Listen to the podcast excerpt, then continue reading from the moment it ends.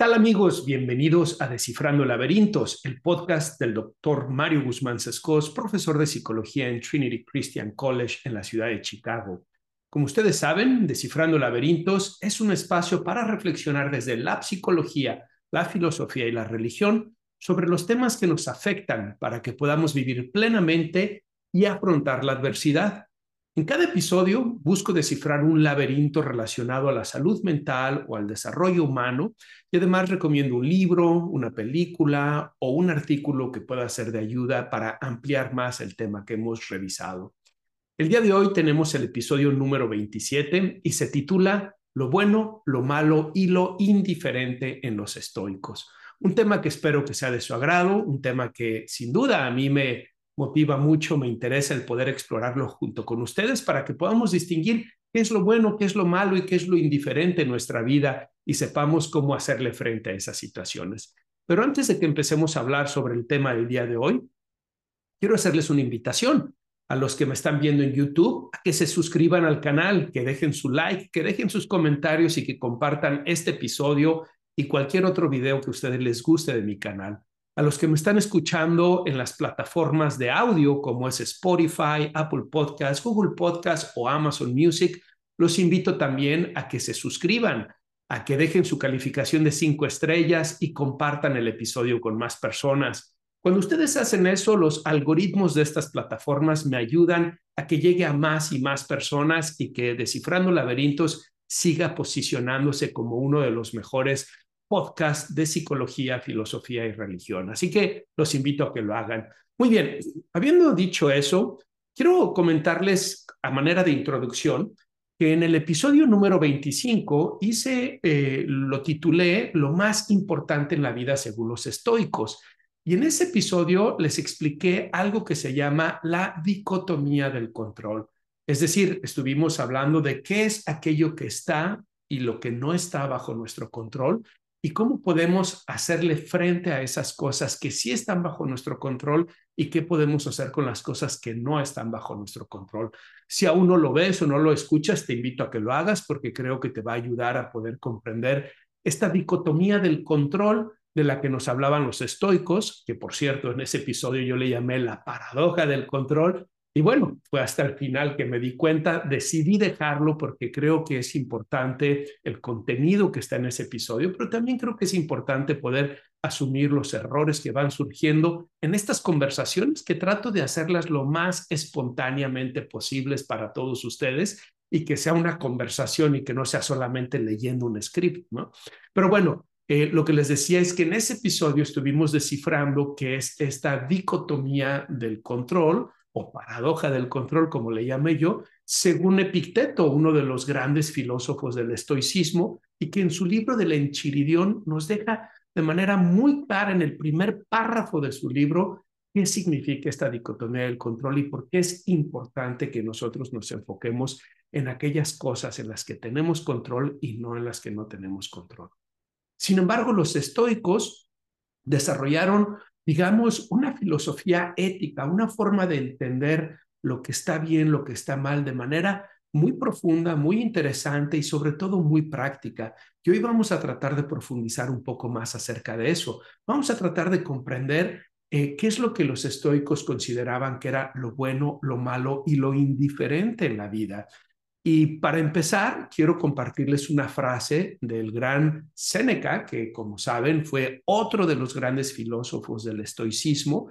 Él era em, un abogado político, asesor del tirano Nerón, y que por cierto, esa es una de las razones por las cuales Séneca después recibió criticismo y que hasta la fecha algunas personas lo critican porque Séneca era sobre todo un filósofo moral. Él fue uno de los estoicos que presentó de manera más estructurada cuáles eran los principios éticos y morales del estoicismo.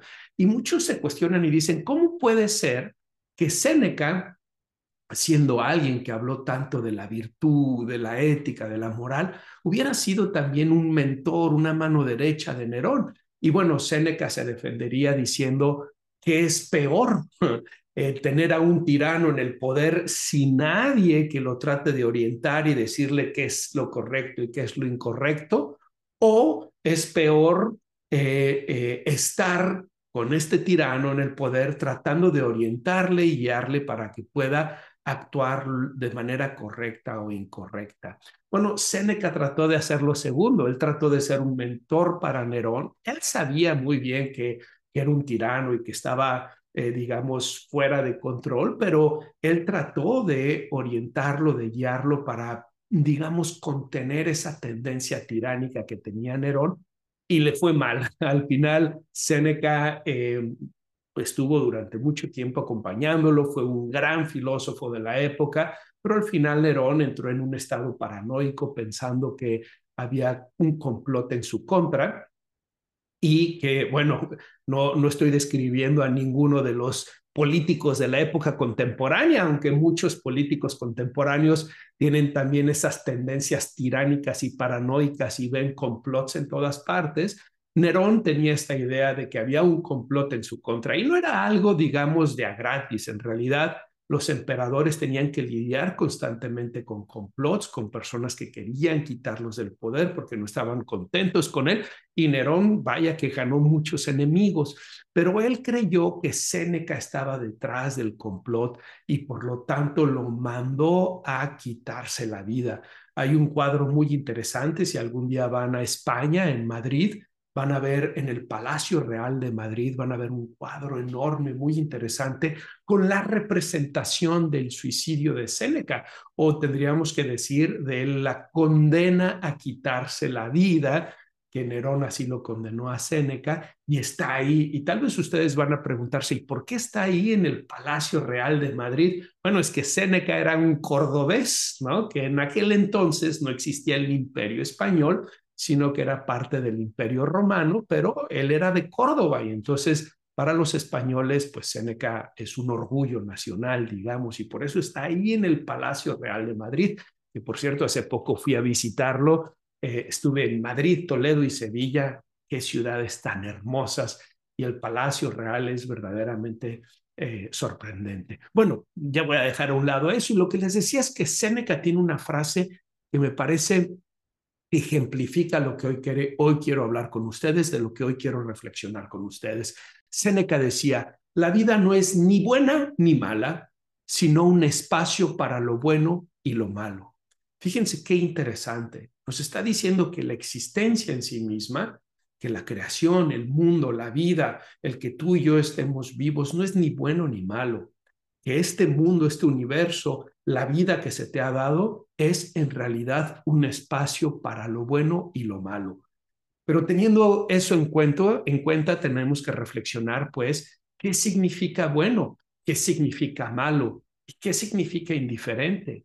¿Qué entendemos por estos conceptos que los utilizamos con mucha frecuencia, pero que nos detenemos poco a reflexionar en realidad qué significa? ¿Qué es eso que digo que es bueno? ¿Qué es eso que digo que es malo? ¿Y qué es eso que debería de ser indiferente para nosotros, que no debería de quitarnos la preocupación, la energía, el tiempo? Bueno, podríamos explicar lo bueno como aquello que es digno de ser admirado y buscado. Cuando nosotros eh, pensamos, por ejemplo, en un buen chocolate, ¿no? ¿Qué estamos diciendo? Bueno, que hay chocolates que tienen distintos niveles de de, con distintos grados de calidad, de cualidad, de bueno. Y si decimos que hay distintos grados de calidad, de bueno, de ser buen chocolate o no ser un buen chocolate, quiere decir que existe un chocolate que es el ideal. Tal vez es solamente eso, un ideal, un arquetipo del chocolate, diríamos en términos platónicos y jungianos, ¿no? Algo que es el ideal. Cuando nosotros decimos, por ejemplo, eh, me fui a comprar una ropa muy buena. Estamos también hablando de esos grados y por lo tanto creemos que hay un ideal de cuál es la ropa buena, la mejor de las ropas y podríamos decir que hay distintos grados, ¿no?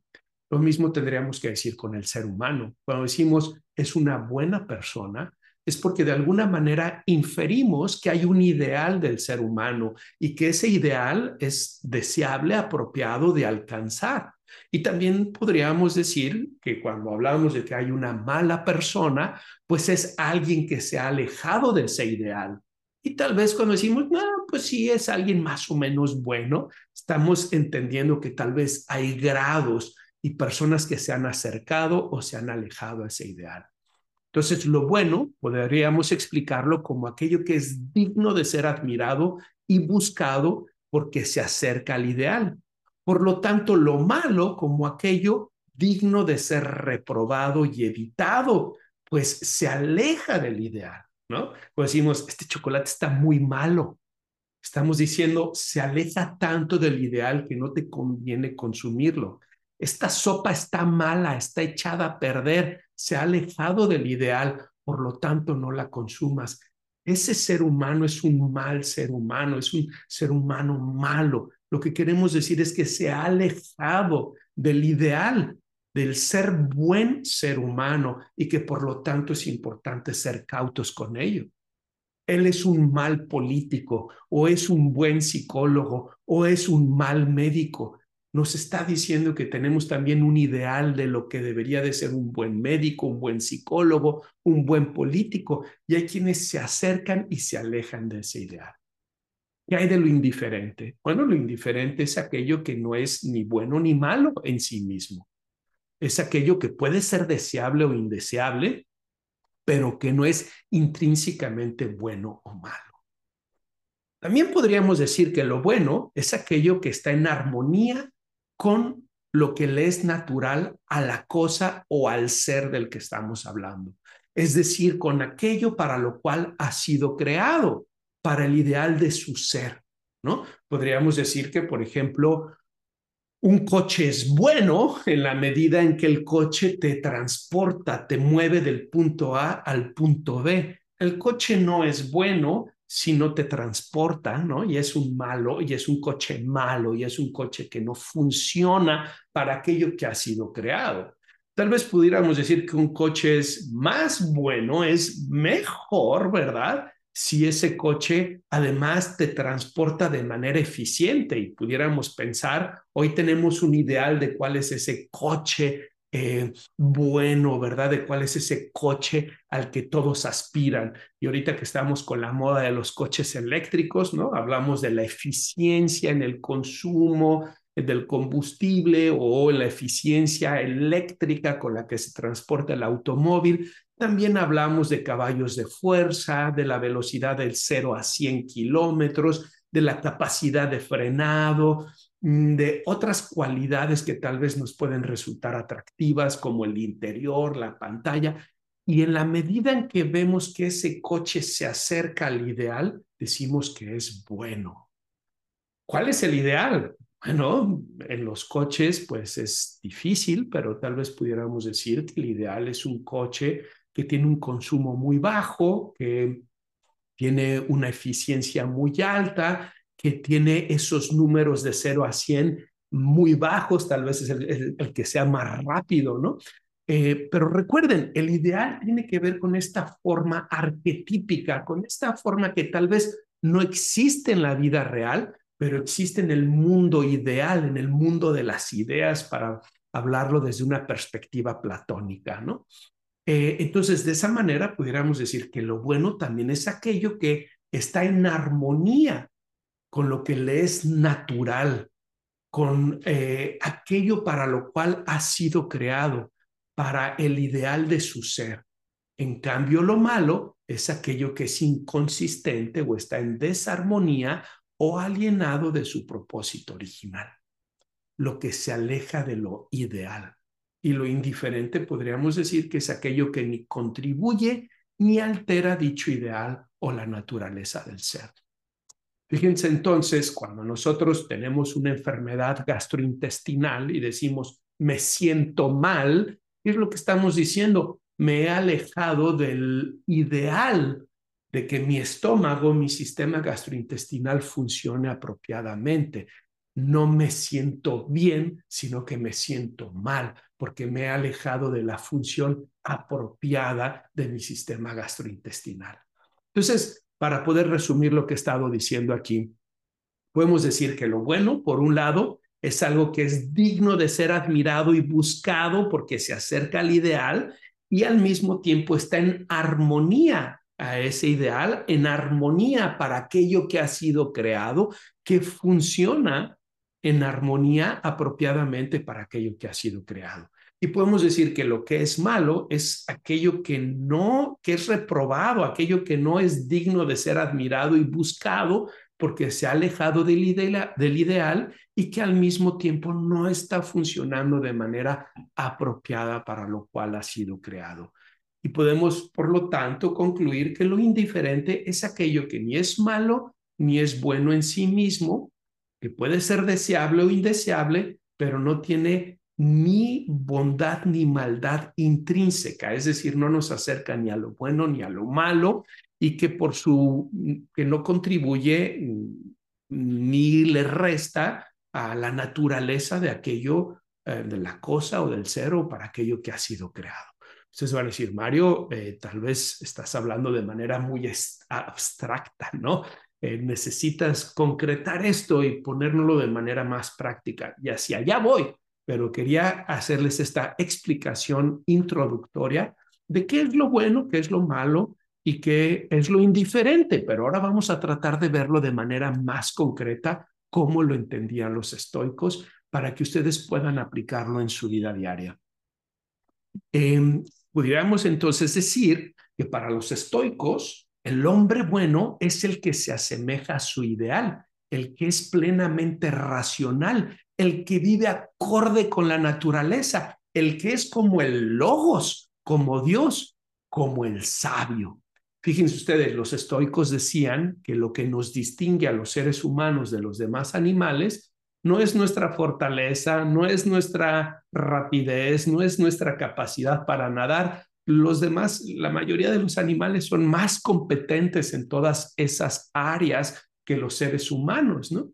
Los estoicos decían lo que en realidad distingue al ser humano de todos los demás animales es nuestra capacidad para racionalizar, para razonar, para utilizar la razón.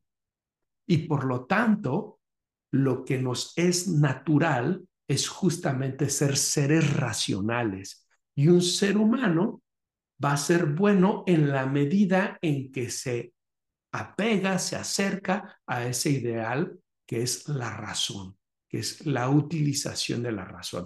Pero los estoicos también creían que la creación en general, el universo en general, estaba de alguna manera determinado por lo que llamaban el logos, por la razón máxima, digamos, por Dios. Ellos, eh, cuando uno lee a los estoicos, uno puede leer distintas perspectivas. A veces hablan de Zeus, a veces hablan de los dioses, a veces hablan de Dios solamente. Algunos se, se acercaron más a esta idea monoteísta, otros eran politeístas propios de la época, pero todos coincidían en que en el universo habían un principio racional que llamaron el logos y que este principio racional era lo que ordenaba la creación y que los seres humanos de alguna manera compartimos ese principio en cuanto a nuestra capacidad de razonamiento, en cuanto a nuestra capacidad de utilizar la razón y por lo tanto de distinguir qué es bueno y qué es malo.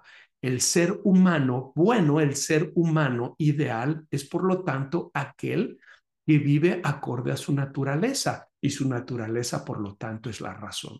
Fíjense cómo hay paralelismos entre esta filosofía estoica y la filosofía cristiana, ¿no? Y es que Tomás Aquino y también San Agustín eh, hasta cierta manera, pero Tomás Aquino lo hizo de manera más sistematizada. Él asumió muchas de estas ideas de los estoicos y de los eh, filósofos clásicos en general. También asumió mucho de Aristóteles, de Sócrates, en fin, eh, incluso algunos elementos platónicos, aunque muchos lo consideran más aristotélico que platónico, pero él asume esta idea de la razón de logos y de la importancia de que el ser humano esté en sintonía con su naturaleza y de ahí nos viene el concepto de la ley natural, que es un concepto que de alguna manera ha formado el entender ético y moral de Occidente, ¿no? Y para eh, Tomás de Aquino, de alguna manera él asume estos elementos también de la razón, de logos y también de algo que vamos a hablar en un momento que tiene que ver con las virtudes y por eso es que hay algunos paralelismos que encontramos entre el cristianismo y el estoicismo, a tal punto que eh, hay un libro apócrifo que son las cartas entre San Pablo y Séneca.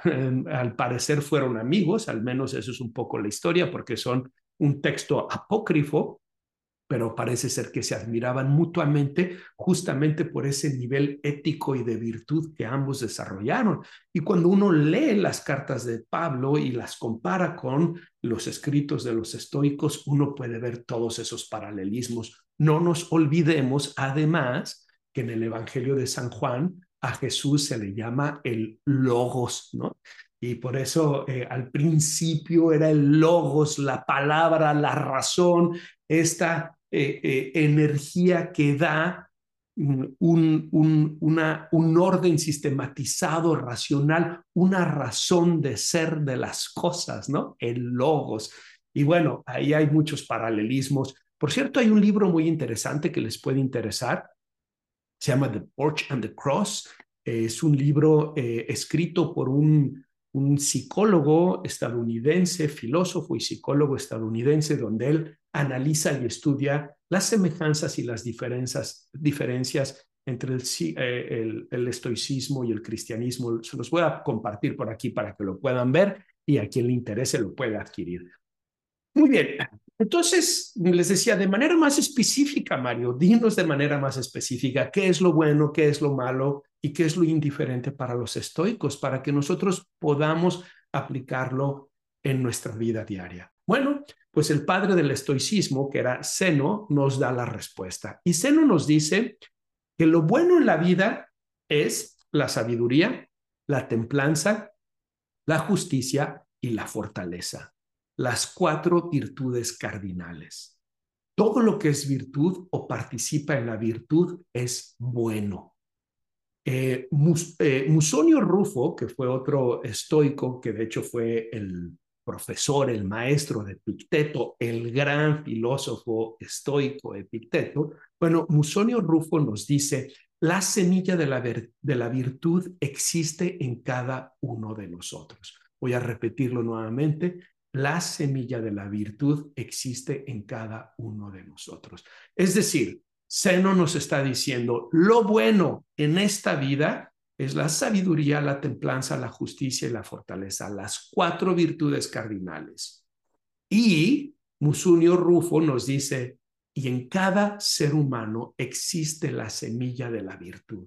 Por lo tanto, todos podemos aspirar a ser buenos, todos podemos aspirar al bien, todos podemos desarrollar estas cuatro virtudes cardinales, que por cierto, para los estoicos, el desarrollo de estas cuatro virtudes cardinales era lo que podía permitir que el ser humano se desarrollara plenamente, que lograra lo que ellos llamaban eudaimonia, que se puede entender como la felicidad plena, la auténtica felicidad, o se puede entender como el bien mayor, como el bien compuesto de todos los bienes. La eudaimonia era el objetivo de la vida para los estoicos. Era, tal vez pudiéramos compararlo en términos de la filosofía cristiana como en el estado de gracia, digamos, o el estado de santidad un ser humano que se rige con las cuatro virtudes cardinales es un ser humano que va a lograr la eudaimonia. Es el hombre sabio, es el hombre que se asemeja a Dios, a Logos. Claro, para los estoicos ellos decían que un hombre, un ser humano constituido por estas cuatro virtudes cardinales, el sabio, el arquetipo del sabio, que lo representaban con Sócrates, era más raro que el ave fénix. ¿Y qué nos quiere decir esto? Que ellos comprendían que los seres humanos tenemos la semilla de la virtud en cada uno de nosotros, pero es una tarea en la que tenemos que estar trabajando constantemente. Poder desarrollar la sabiduría, la templanza, la justicia y la fortaleza es una tarea de por vida. Por cierto, grabé un episodio sobre las cuatro virtudes cardinales, así que no las voy a desarrollar aquí detenidamente, pero les voy a dejar el enlace para que vayan y puedan ustedes eh, ver ese episodio o escuchar ese episodio que tengo de las cuatro virtudes cardinales. Muy bien, habiendo visto que lo único que es bueno en la vida son las cuatro virtudes cardinales y todo aquello que contribuye a las virtudes cardinales, que lo bueno en la vida es la sabiduría, la templanza, la justicia y la fortaleza, y que cada uno de nosotros tenemos la semilla que nos puede llevar a desarrollarlas en la vida, ¿qué es entonces lo malo, Mario? ¿Cuál sería lo malo? Pues para los estoicos lo malo es lo opuesto y lo opuesto es la imprudencia, la impaciencia, la injusticia y la cobardía. Es lo que conocemos como los cuatro vicios cardinales. Así es, se los repito nuevamente, la imprudencia, la impaciencia, la injusticia y la cobardía. Todo lo que es vicio o contribuye al vicio es malo. Para los estoicos, el Hombre bueno es aquel que desarrolla o aquel que tiene una vida comprometida con la virtud y que busca rechazar y oponerse al vicio lo más que pueda.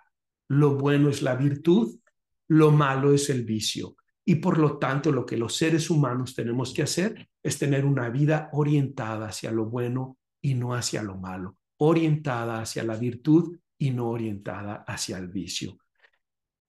Ok, y ahora que hemos visto qué es lo bueno y qué es lo malo para los estoicos y que hemos dicho que lo bueno es la virtud y lo malo es el vicio, tenemos que preguntarnos qué es lo indiferente.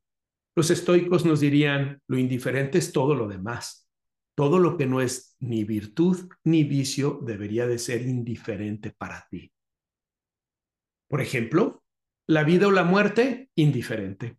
La buena o la mala reputación, indiferente el placer o el dolor, indiferente. La salud o la enfermedad, indiferente. La riqueza o la pobreza, indiferente. Ustedes van a decir, ¿cómo es eso posible, Mario? Bueno, ellos dirían, es que todas estas cosas no son ni buenas ni malas en sí mismas. Pueden ser deseables o indeseables, pueden ser eh, preferibles o no preferibles, pero no son ni buenas ni malas en sí mismas. En realidad, los estoicos verían esto como oportunidades o posibilidades para el bien o para el mal, para la virtud o para el vicio. Y por lo tanto, la pobreza o la riqueza, la salud o la enfermedad, la vida o la muerte, la buena reputación o la mala reputación, no son ni buenos ni malos, sino oportunidades para ejercer la virtud o para ejercer el vicio. Y ellos dirían, tienes que decidir cómo las vas a utilizar. Voy a ponerles un ejemplo, la pobreza y la riqueza. Por supuesto que la riqueza es deseable y que la pobreza pues no lo es tan deseable. Podríamos decir que es preferible la riqueza y que no es preferible la pobreza. ¿Por qué estoy diciendo eso? Bueno, porque las personas que tienen recursos económicos van a tener acceso a la educación, van a tener acceso a una buena alimentación, van a tener acceso a um, atención médica, van a tener acceso a tener un lugar donde puedan resguardarse y protegerse que le llamamos casa. Y tal vez las personas que estén en pobreza no van a tener acceso a la educación, a la buena alimentación, a la atención médica y por lo tanto podríamos decir, es deseable la riqueza y no es deseable la pobreza. Es preferible la riqueza y no es preferible la pobreza. Sin embargo, no es ni bueno ni malo en sí mismo. ¿Cuántas personas conocemos que tienen riqueza, pero que la utilizan para el mal? ¿Cuántas personas conocemos que han desarrollado recursos económicos y en lugar de desarrollar la virtud, desarrollan el vicio? Podemos poner, por ejemplo, los narcotraficantes o incluso algunos políticos o incluso algunos empresarios que han generado recursos económicos importantes y que en lugar de utilizarlos para desarrollar la virtud, desarrollan el vicio.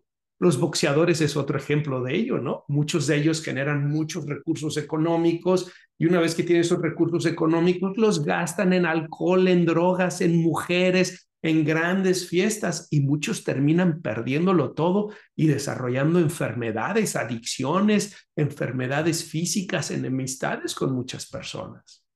En cambio, pudiéramos decir que la pobreza no es ni buena ni mala en sí mismo, sino una oportunidad para desarrollar la virtud o desarrollar el vicio también. Y tenemos ejemplos extraordinarios. En la filosofía clásica se habla de Diógenes el cínico, ¿no? que es alguien que se desprendió completamente de las cuestiones materiales y que él vivía bastante satisfecho con la vida porque estaba orientado a desarrollar la virtud. En la filosofía cristiana pudiéramos poner ejemplos, mm, San Francisco de Asís viene a mi mente, eh, por eso es que todas las órdenes religiosas tienen tres votos, pobreza, obediencia y castidad. Pudiéramos ver un ejemplo más reciente en la Madre Teresa de Calcuta. O pudiéramos ver que personas en la pobreza no utilizan la pobreza para la virtud, sino para el vicio. Y lo vemos desafortunadamente en muchas personas que desarrollan adicción y que desarrollan situaciones sin techo y que por lo tanto eh, se ven involucradas en una espiral, eh, digamos, de, de, problemas y de dificultades. ¿no?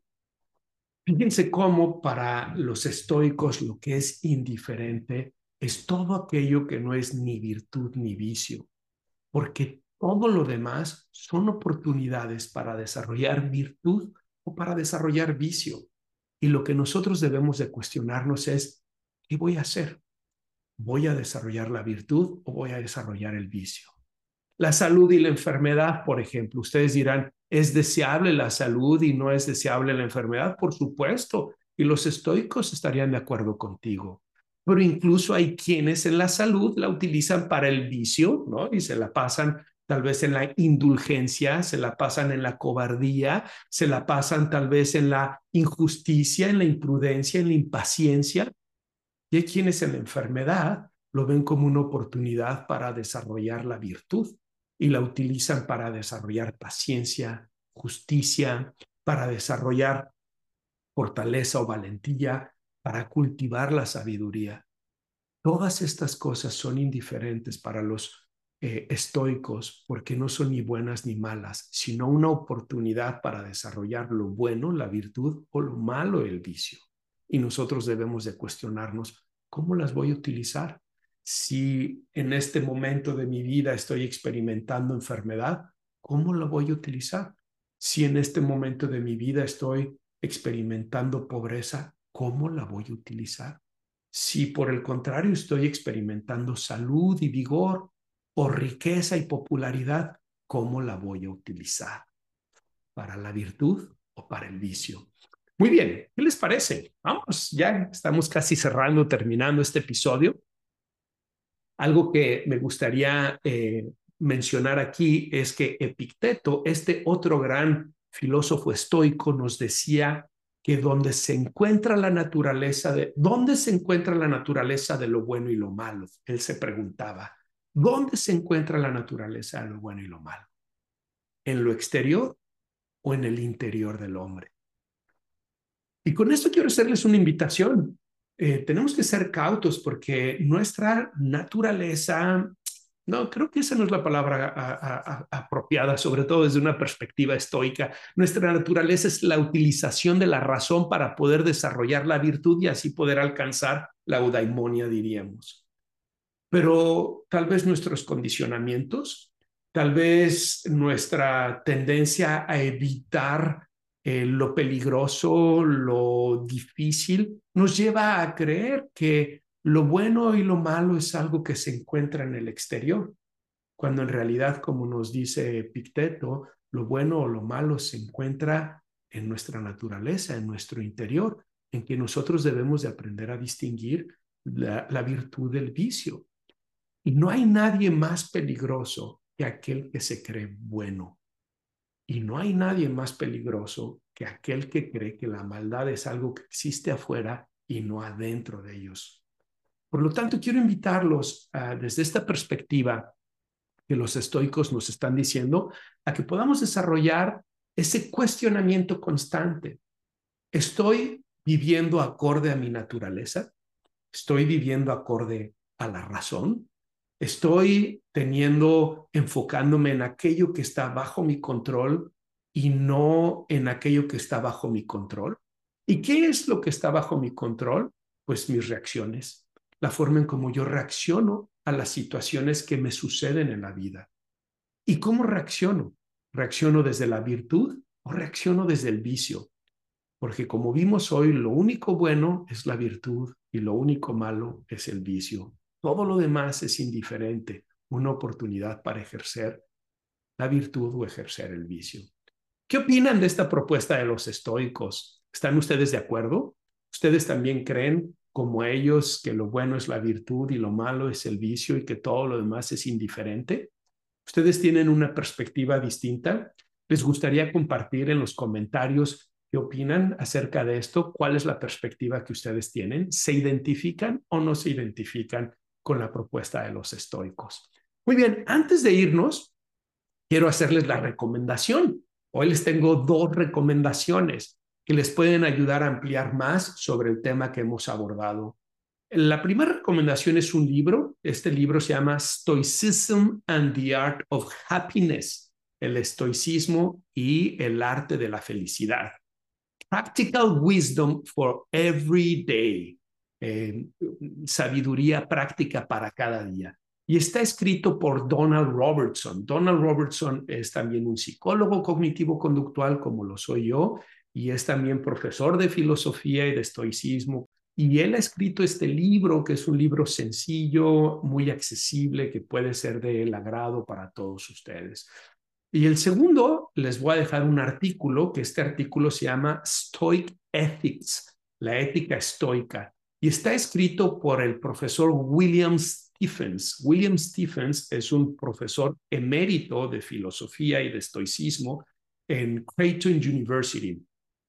Eh, debo decirles que estas dos recomendaciones que les estoy haciendo hoy están escritos en inglés, así que tal vez es una oportunidad para que practiquen su inglés.